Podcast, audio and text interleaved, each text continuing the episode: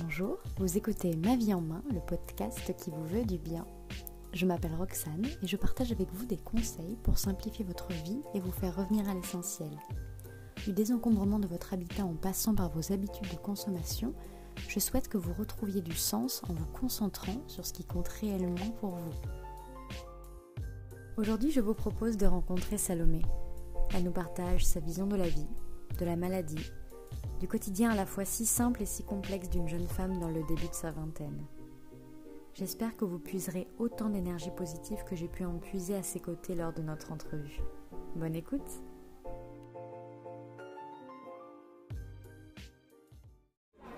Alors Salomé, bonjour. Bonjour. Est-ce que tu peux te présenter un petit peu pour ceux qui nous écoutent?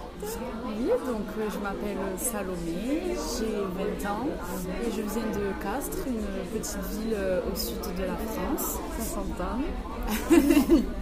On me le dit souvent. Oui. Euh, je fais des études dans le tourisme. Donc je suis en deuxième année d'un BTS tourisme à Mende, en Lozère. Plus petite préfecture de France. Donc dans la montagne, très perdue. Je même pas ça. Voilà. Donc, euh, et, euh, et je suis actuellement en stage à Bruxelles, à l'hôtel Hubert. Ok, Voilà. très bien. Est-ce que tu saurais te définir en quelques mots? Alors, euh, je suis quelqu'un qui aime beaucoup la vie. J'aime beaucoup profiter. Je suis assez sociable. voilà, j'aime bien parler avec les gens, découvrir du monde. J'aime beaucoup le rugby. Je suis passionnée de rugby. euh, j'ai, déjà pratiqué. J'aime beaucoup aller voir des matchs, etc. Moi aussi, j'ai pratiqué très, une seule saison. oui.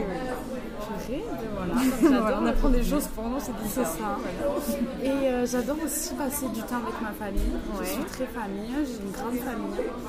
Donc c'est quelqu'un, c'est quelque chose voilà, qui, qui me plaît beaucoup. Ok. Est-ce que tu as un projet pro, perso du moment Euh, alors mon projet pro perso du moment, euh, je dirais euh, diriger un camping. J'ai fait mon premier stage dans un camping en Corse et ça m'a énormément plu. Euh, donc je... difficile ça allait. C'était un très très beau camping, 4 étoiles, euh, voilà, très joli.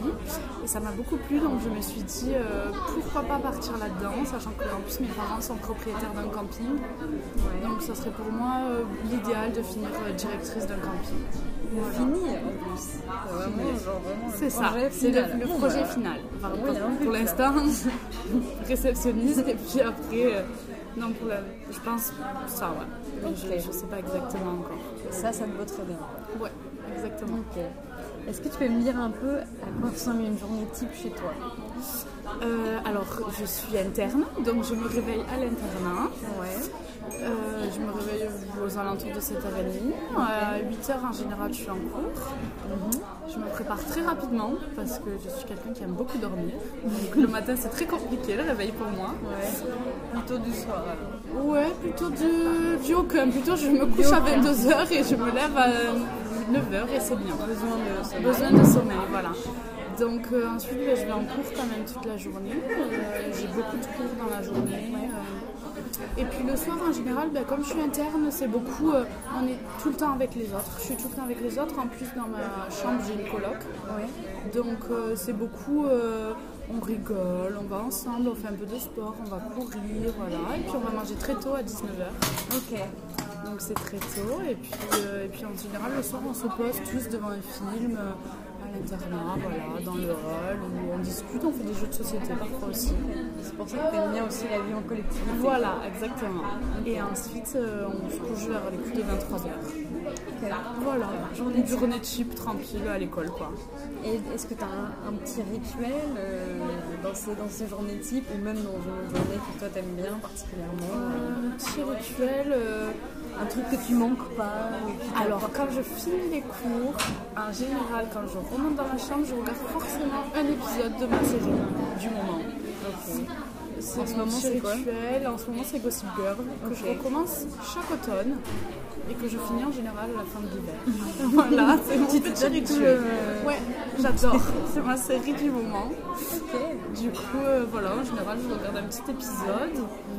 Et puis, et puis puis en général aussi, je fais mes devoirs quand même. C'est un petit rituel aussi. Oui, c'est vrai, j'avais oublié cette période.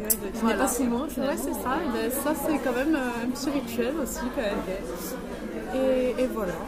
Pas plus. Et euh, par rapport à ce rituel, enfin, plutôt de ton quotidien en général, est-ce que tu accepterais de me parler quand même de quelque chose qui prend une place importante dans ta vie, à savoir une maladie dont on parle pas beaucoup, Oui. qui est l'endométriose? C'est ça, Est-ce que tu peux me parler un peu? Parce que je sais qu'il y a peu de personnes qui savent vraiment euh, ce que c'est, ou même qui l'ont. Oui, alors déjà moi je sais pas réellement ce que c'est, j'avoue que c'est très récent, j'ai appris que j'avais l'endométriose il y a deux mois seulement.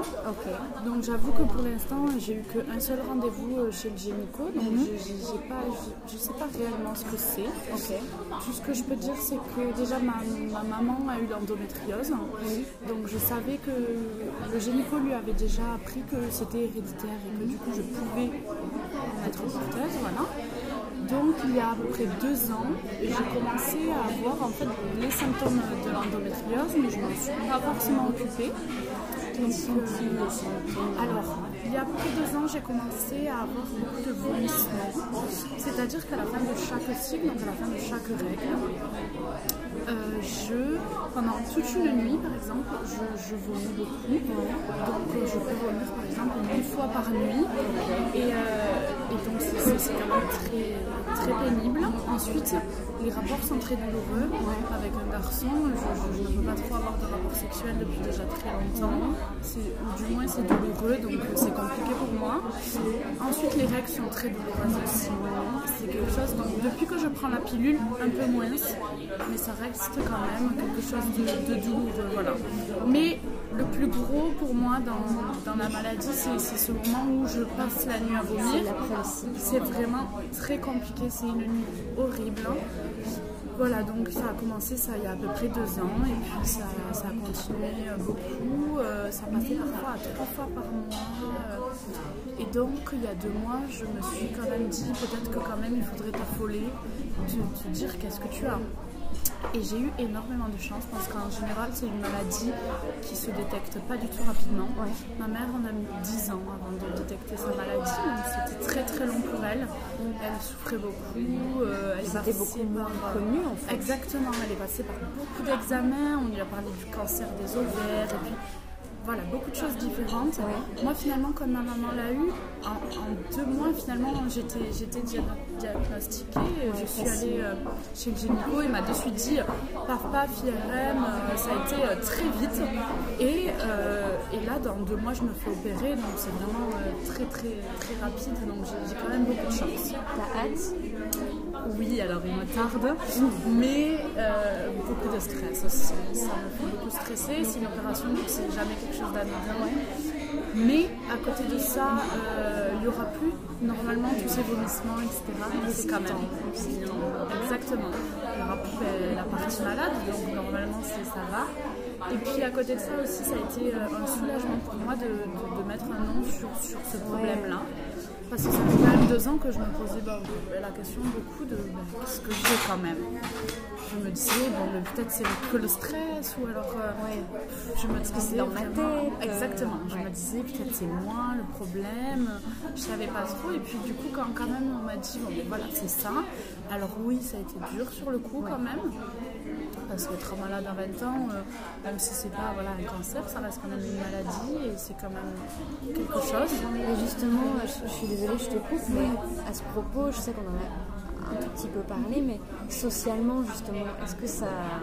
Enfin, c'est quelque chose que tu, que tu assumes, quelque chose que tu caches, justement, parce que tu dis c'est pas un cancer, mais quand même comme si tu minimisais oui, un peu cette maladie qui est Alors- vraiment une maladie. Oui, c'est ça. Mais alors en fait, disons que je le cache pas, mais Ouais. je le dis pas forcément non plus. Ok. Euh, disons qu'en général, euh, quand je- j'en parle, les gens ne se rendent pas bien compte. Euh, on me répond souvent justement, c'est pas un cancer, c'est pas ah c'est pas grave, grave, ouais. ah c'est pas grave. Souvent, souvent, je, je- quand j'en parle, voilà, parce que parce que j'ai j'étais malade la nuit d'avant et que je dis purée, j'étais malade toute la nuit. On me dit qu'est-ce que t'as? Alors là, je dis, ben voilà, j'ai ça. Euh, ah, mais c'est grave. Je leur dis, ben il y a ci, il y a ça, mais, Non, mais, on mais j'en pas. meurs pas. Et alors à ce moment-là, ah bon, ça va alors. Donc, souvent, souvent, On minimise ça. comme si on hiérarchisait un peu Exactement. les maladies. Parce que, parce que les gens ne se rendent pas compte du, du, des nuits qu'on peut passer à être malade. Déjà de la fatigue que ça procure parce que je suis fatiguée tout le temps quand même. Euh, voilà, comme c'est une maladie qui ne se voit pas, ah ben, du coup on a l'impression que, que tout va bien, tout bon, alors ça va, c'est une petite maladie comme quand on a le rhume quoi presque. C'est ça. Et donc, euh, donc c'est un peu le, le côté t'aimerais qu'on reconnaisse. Peut-être un peu plus, À la fois, c'est bien dans le sens où ça se détecte pas, donc il n'y a pas de rejet, C'est ça. euh, une barrière physique, peut-être sociale, mais en même temps, euh, on ne reconnaît pas euh, tes mots à la juste valeur. Mais, mais même moi, je, je me souviens euh, que quand ma maman euh, avait été malade, donc ça faisait très longtemps que voilà, elle était malade, mais euh, quand on l'a diagno- diagnostiquée, qu'elle s'est fait opérer, etc., je me souviens que pour moi c'était banal presque. Je, je me souviens que oui, ah ben, elle s'est fait opérer, on est allé la voir à l'hôpital, mais, euh, mais non je plus. voyais pas exactement euh, l'ampleur de la chose en fait. Et pourtant, ça faisait des années qu'elle me disait euh, je, je suis pas bien, tu vois. Et pourtant, je me disais pas euh, c'est grave, c'est important quand même. C'est uniquement quand j'ai commencé moi bah, à grandir déjà et puis ensuite à, avoir les, premiers symptômes que je me suis dit ah ben quand même finalement euh, c'était quelque chose quoi. J'ai trop, je me suis trop, trop minimisé la chose et j'ai jamais vraiment pris conscience que oui elle était, elle était malade quoi finalement. Voilà, mais après euh, les gens voilà, se rendent pas compte. Et je pense que de toute façon les gens ne connaissent pas cette maladie en général. L'endométriose, ah bon, mais qu'est-ce que c'est? Très souvent euh, on me pose la question de qu'est-ce que c'est. Et je te dis même moi exactement ce que c'est, je ne pourrais pas vraiment le définir à l'heure d'aujourd'hui. Je sais que quand j'aurais vu plus le gynéco, que j'aurais eu plus mon opération, que j'aurais demandé plus d'explications, je pense que j'aurais plus, euh, voilà, plus de quoi expliquer exactement ce que c'est. finalement. Mais c'est tellement frais chez moi que je me suis en fait pas vraiment demandé, mais en fait, qu'est-ce que j'ai exactement finalement? Mais euh, aussi un truc dont- que je trouve intéressant, toujours sur le côté social, euh, dont on a aussi brièvement parlé, c'est ce côté, notamment tu parlais de, rapport douloureux. Moi je trouve que c'est important de, débanaliser euh, ce côté, euh, enfin le, sexe dans la société, donc je trouve que c'est important d'en parler aussi, de cet aspect-là. Euh, j'ai personnellement, en tout cas ayant moi-même subi un traumatisme au niveau sexuel, le, côté pas facile du, du sexe à aborder en société qui est banalisé par énormément de monde de notre âge, une vingtaine d'années, ça c'est quelque chose euh, que, pour lequel justement on s'est retrouvé. Toi tu l'as senti aussi ce... Moi, alors moi c'est très compliqué pour moi euh, tout ce qui touche euh, au rapport sexuel, le sexe en général, c'est Les gens c'est disent, compliqué a pour moi parce c'est que euh, ça. Pour moi, alors quand j'en entendais, entendais parler avant même de l'avoir fait, j'avais l'impression que c'est la chose la plus simple au monde quoi. Ouais. quoi coucher avec quelqu'un, ça avait, ça avait l'air d'être simple. Et puis quand j'ai commencé, je me suis rendu compte que c'était tout sauf simple finalement. Et, euh, et le fait voilà, d'avoir déjà mal, c'est compliqué pour moi. Donc, mais à côté de ça, je me dis, euh, allez, vas-y quand même. Mais j'arrive pas à me dire, il faut, il faut que tu, tu te dises que c'est normal d'avoir mal. Et, et à chaque bah fois, je non. me dis, euh, je sais pas, c'est compliqué pour moi d'avoir un rapport.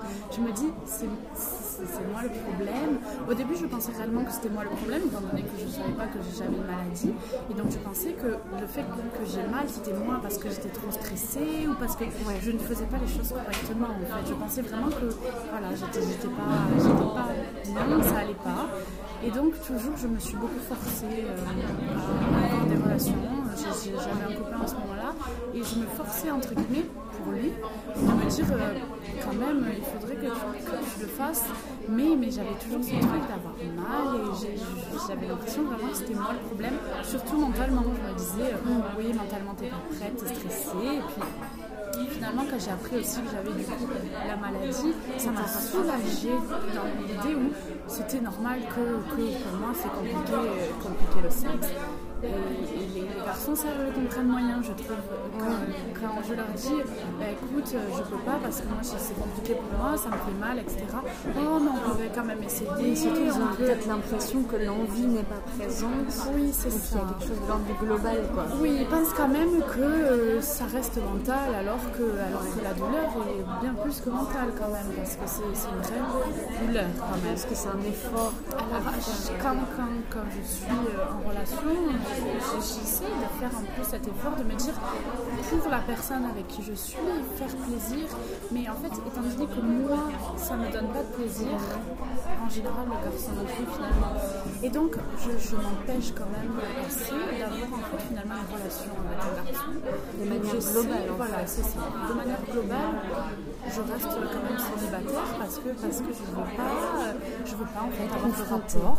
Et, et, je ne veux pas dire non, mais je ne veux pas dire oui non plus. Donc je suis dans le truc, mais si tu es célibataire, tu n'as pas ce problème finalement.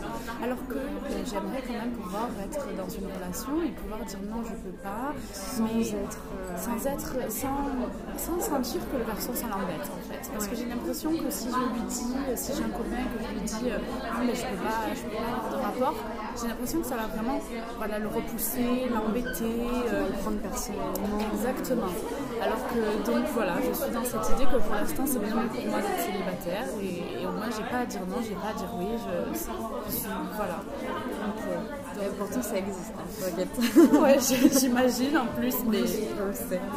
Euh, mais est-ce que au-delà justement du, social et bah, de tout ce que ça, je dis au-delà, mais il y a tellement d'aspects que ça touche au quotidien, euh, est-ce que toi, depuis que tu as euh, ce diagnostic posé, ça a changé ton opinion sur certaines choses? Ça t'a fait voir la vie d'un nouveau, euh, nouveau sens? Alors après, je pense que, comme tu dis, tu es déjà quelqu'un qui aime bien la vie en général. Oui, oui, c'est ça. Est-ce que ça a vraiment beaucoup impacté ton, plutôt ton, ressenti sur les choses, ton regard, même peut-être sur d'autres maladies.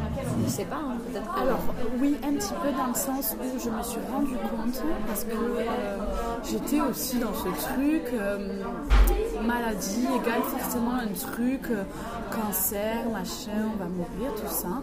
Je me suis, du coup, ça m'a quand même fait me rendre compte qu'il existe quand même des millions de maladies, en fait. des maladies qu'on ne connaît pas forcément et des maladies qui ne se voient pas forcément, mais qui finalement voilà, existe. Et, euh, à ce niveau-là, quand même, euh, on se, rend, compte que euh, ben voilà, qu'on fait partie d'une société de, gens malades, mais qui n'a pas forcément une maladie. Voilà, qui se voit ou qui se connaît.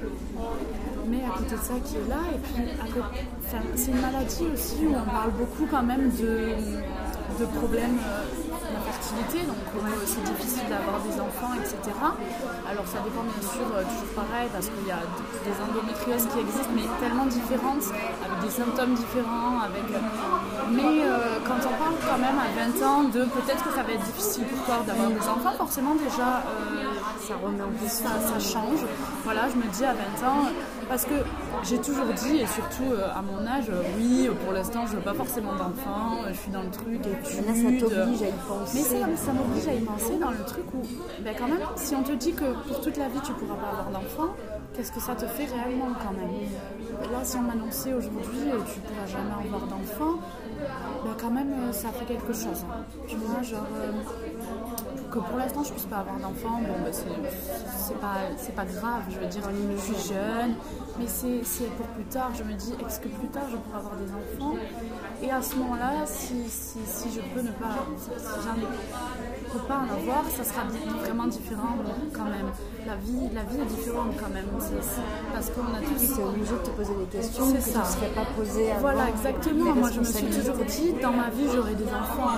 Quand exactement, je ne sais pas, etc mais j'ai l'impression programmer un peu. Voilà, donc là c'est un peu bon. Alors attention, là je vais reloper, ensuite machin, avec le traitement, quand est-ce que tu vas pouvoir, est-ce que ça va être difficile? J'ai posé la question au gynécologue, est-ce que ce sera difficile pour moi d'avoir des enfants? Il m'a répondu évidemment. Quand on a la maladie, c'est toujours compliqué d'avoir des enfants, mais ce n'est pas impossible. Donc il y a quand même un espoir de pouvoir avoir des enfants, bien sûr, et surtout après que je me sois fait opérer normalement.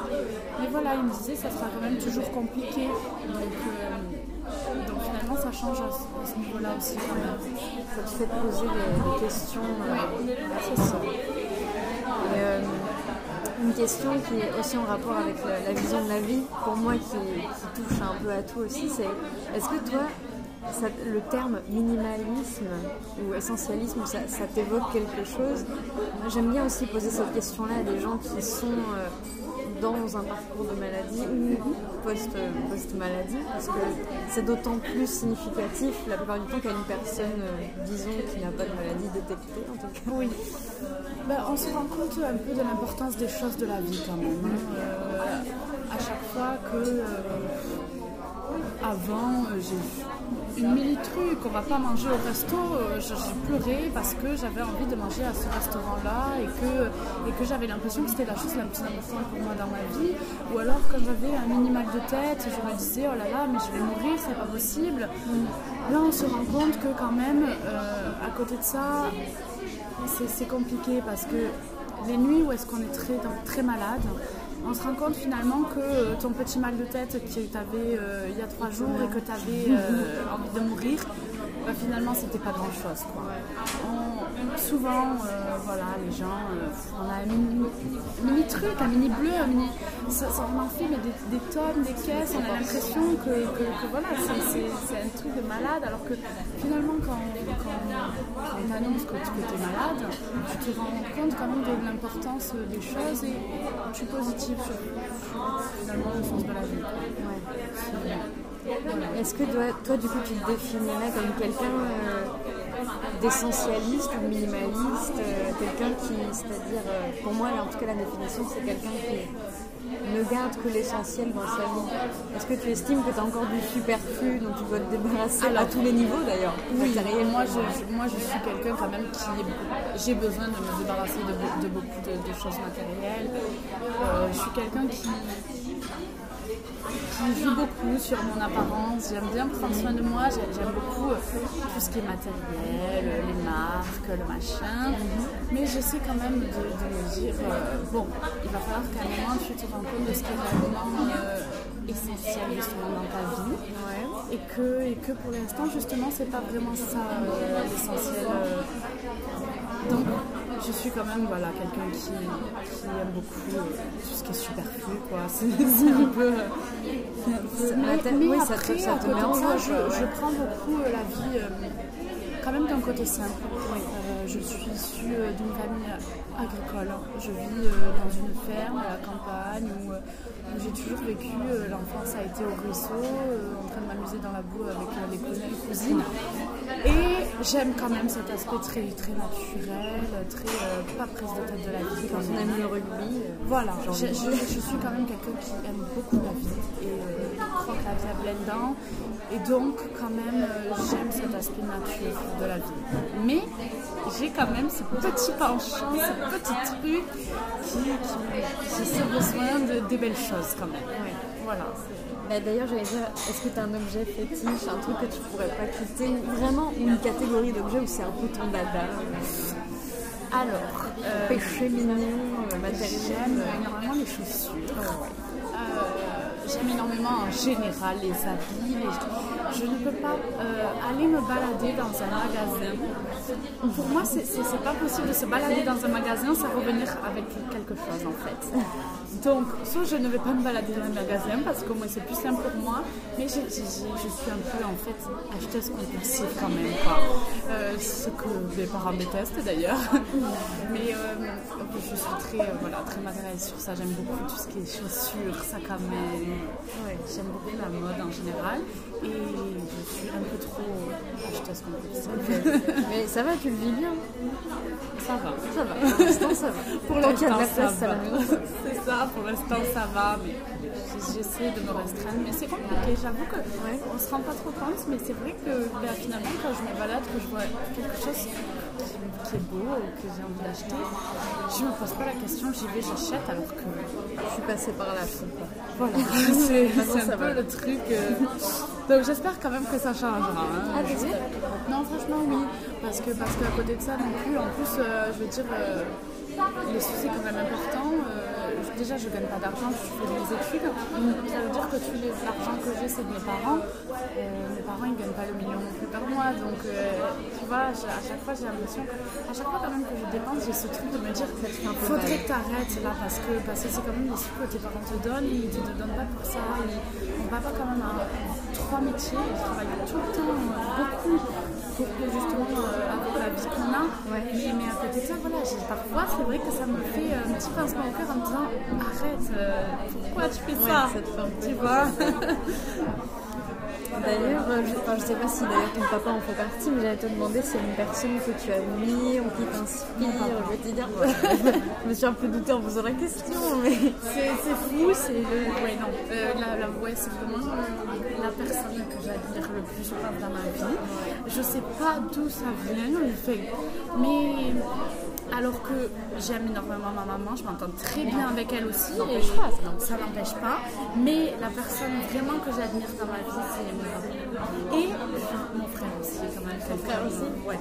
Les deux, mais plus mon papa, dans les deux, voilà, il a des enfants, il a un métier, il travaille. Voilà, mon papa, c'est vraiment quelqu'un que j'admire. C'est mon héros. Oui, c'est ça, exactement, c'est mon héros. C'est vraiment mon héros. J'allais te demander aussi si tu avais un, un, rêve, un objectif, quelque chose qui t'animait au-delà de ce camping. Euh, peut-être peut-être la même chose, mais euh, oui, alors globalement. Déjà, euh, donc mon rêve, c'est déjà au niveau voyage, c'est de partir en Nouvelle-Zélande. Déjà. Et donc c'est quelque chose voilà, qui me tient beaucoup à cœur. Ben, en fait, depuis que je suis fan du rugby, aller dans ce pays. Euh, le pays de John Alomou. Voilà, exactement, pays du rugby, pays de... et puis euh, les paysages, tout me fait rêver là-bas. Donc j'espère après mes études partir un temps là-bas au moins un an. Voilà, je ne sais pas exactement la durée, mais euh, j'espère vraiment partir euh, là-bas un petit temps. Après exactement euh, ce que j'y ferai, etc. Je ne sais pas du tout, peut-être pour aller travailler, peut-être pour aller juste visiter, j'en ai aucune idée. Mais l'environnement tout temps. Mais là-bas, ça, me tente beaucoup, exactement. Après, pas pour y vivre toute ma vie, je ne pense pas, enfin pour l'instant je ne pense pas ça. Mais, pour l'instant, c'est mon rêve premier, d'aller là-bas. Et pour finir, si tu pouvais passer un message euh, aux personnes qui nous écoutent, genre si vraiment la, scène est à toi, si tu pouvais passer un message, ce serait quoi? Euh, Pour revenir par exemple un petit peu à la maladie, euh, si, je pouvais leur dire, étant donné que c'est une maladie qui se connaît très peu, mais que beaucoup de femmes ont, les moindres symptômes, il faut vraiment que, les gens aillent, aillent consulter, qui ne se laissent pas souffrir. C'est pas normal d'avoir un très très mal pendant c'est pas normal, c'est ça, mais ça nous paraît nous normal les filles en fait, mais euh, vraiment il faut qu'on prenne le temps d'aller chez le gynéco, de se poser les, bonnes questions, même si on ne se dit pas forcément oh ben j'ai quelque chose, il faut que j'y aille, c'est vraiment quelque chose à faire parce qu'une fois qu'on est diagnostiqué, c'est quand même bien, il y a des solutions, on peut se faire opérer, on peut trouver des traitements. Et, voilà, on ne la connaît pas du tout assez cette maladie et je pense que c'est quand même bien de, se faire soigner quand même si, voilà. le, plus tôt est le mieux. Oui, c'est exactement ça. Moi j'ai été diagnostiquée très tôt, donc, donc c'est vraiment bien pour moi parce que pour l'instant j'ai qu'une petite partie de malade, mais ma maman qui a été diagnostiquée très tard, on lui a tout enlevé. Elle n'a plus d'ovaire, elle n'a plus d'utérus, elle n'a plus rien. Donc il euh, faut savoir qu'après ça c'est ce, sont des, morceaux d'endomètre en fait qui sont endommagés qui remontent petit à petit euh, sur plusieurs parties du corps. Donc ça ne touche finalement pas que oui, euh, le, bas de la ventre. Ça peut Même ça peut monter jusqu'au poumon en fait, si vraiment ça dure différents stades. Exactement. Moi c'est entre guillemets un petit stade parce que parce que j'ai été diagnostiquée tôt justement et donc c'est vraiment bien quand même. Mais, mais maman, voilà, ça a duré très longtemps et du coup, euh, il est arrivé un moment où il a fallu tout enlever parce qu'il parce qu'il y en avait trop. Voilà. C'est tout ce que je pouvais dire. Merci pour son de la Avec plaisir.